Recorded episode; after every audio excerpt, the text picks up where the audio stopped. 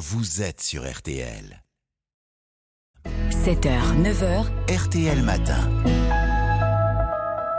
Une langue belle, avec des mots super, qui porte son histoire à travers ses accents, où l'on sent la musique et le parfum des airs, le fromage de chèvre et le pain de froment. Bonjour Eliane Viennot. Merci beaucoup d'être avec nous ce matin sur RTL. Vous êtes historienne, linguiste, professeur émérite de littérature. Euh, Emmanuel Macron inaugure donc aujourd'hui à Villers-Cotterêts, dans l'Aisne, son grand projet culturel lancé en 2017, la Cité internationale de la langue française. L'ouverture au public est prévue pour mercredi. Une maison commune offerte à tous les francophones, nous dit l'Élysée. Est-ce que ça vous semble utile?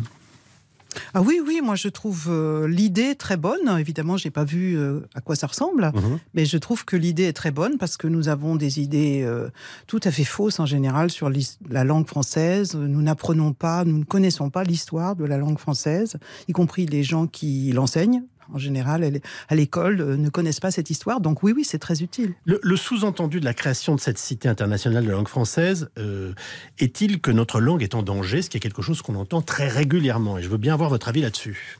Alors non, le français n'est pas en danger. Euh, L'ONU euh, publie régulièrement un atlas des langues en danger. Euh, le français n'en fait pas partie. Il y a des langues de, en France qui en font partie. Le gascon est une langue en danger. Euh, L'occitan est une langue en danger. Le breton est une langue en danger. Il y a une, une définition très précise des langues en danger. Ce sont les langues euh, que les enfants n'apprennent plus comme langue maternelle. Oui.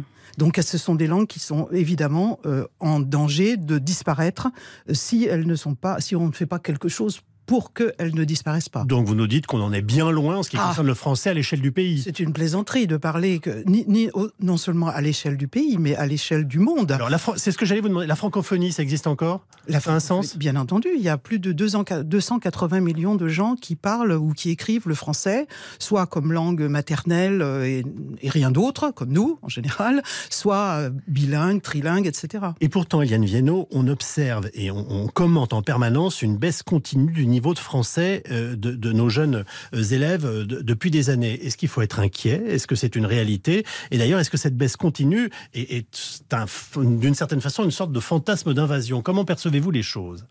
Alors il faut être inquiet parce que les autorités ne se décident pas à changer les choses et à, faire qu'elles soient un peu plus simples. Par exemple, euh, en Italie, en Espagne, on a euh, modernisé, on a simplifié l'orthographe parce que notre, orthographe- notre orthographe est beaucoup trop compliquée. Euh, c'est pas vrai qu'elle est, qu'elle est rationnelle, ce n'est pas vrai qu'elle est étymologique, elle est pleine d'irrationalité. Oui, mais elle est historique, non? Et à ce Non, elle On peut essayer de la préserver.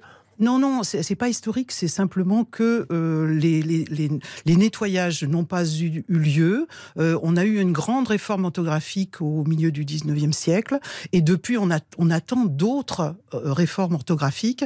La dernière, celle de 1990, n'est pratiquement pas appliquée. En général, la presse ne la connaît pas. Moi-même, qui étais enseignante Oui. à l'époque, je n'ai jamais été avertie qu'il y avait eu une, une réforme orthographique. Voilà. En termes, il faut la faire. Excusez-moi, mais en termes de marine, vous êtes en train de nous dire qu'il faut nettoyer le pont.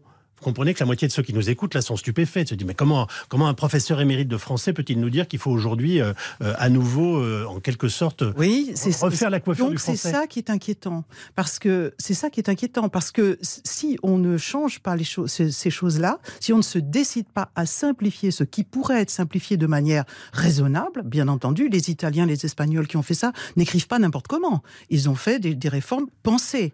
Si nous ne faisons pas ça, nous, nous, nous savons ce qui va se C'est-à-dire que l'écart entre ce que font les francophones, les Français, les Françaises et la norme va continuer de s'agrandir et nous allons continuer de nous désoler année après année de ce que le niveau baisse. Et si je vous dis que vous tirez le français vers le bas? Et que demain vous m'expliquez que pour le code de la route, on n'est plus forcément obligé de respecter le rouge, le- l'orange et le vert, parce que d'une certaine façon, on devrait prouver une sorte d'harmonie. Non, c'est le contraire. C'est-à-dire que, au contraire, le code de la route, normalement, est censé être rationnel. Et quand il y a des choses qui ne l'étaient pas, elles ont été rationalisées. Donc, c'est ça qu'il nous faut, qu'il nous faut faire dans notre langue.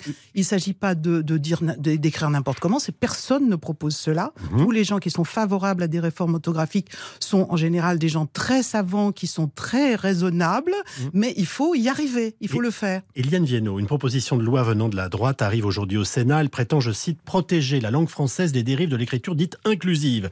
Comprenez-vous les réticences que cette forme d'écriture suscite? Euh, je, les, je les comprends dans la mesure où le débat est très mal parti, où le débat est très mal expliqué.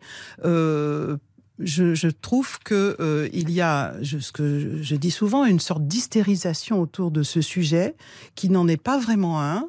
Euh, et qui, je, je, comprends absolument pas comment il se fait que les élus ne se renseignent pas sur le fait qu'il y a pratiquement pas de sujet.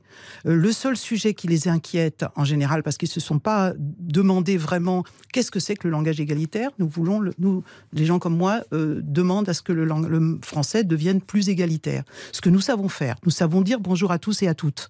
Vous voyez, on n'a pas besoin d'inventer le mot toute. Nous avons besoin d'apprendre à l'utiliser ce qui est tout à fait autre chose. Donc c'est ça le, langage égalitaire, c'est de dire il y a des joueurs et des joueuses, des auditeurs et des auditrices. Euh, il faut réapprendre un petit peu à faire des accords euh, comme les faisait Racine ou Montaigne, etc., c'est-à-dire mmh. des accords de proximité, des accords égalitaires.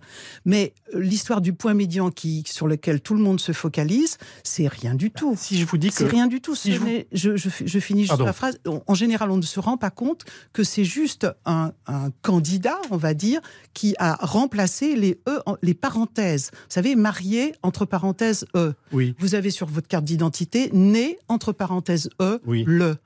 Enfin, les anciennes cartes d'identité, ça change. Pardonnez-moi, mais si je vous dis que l'inclusif, c'est excluant pour ceux justement qui n'ont pas les qui n'ont pas les codes. Alors, ceux qui, on, on, dramatise leur situation. Ce qui est excluant, c'est de dire bonjour à tous quand il y a des toutes au bout du fil. Ça, exclut la moitié de la population. Merci beaucoup, Eliane Viennot. Je rappelle que vous êtes professeur émérite de littérature.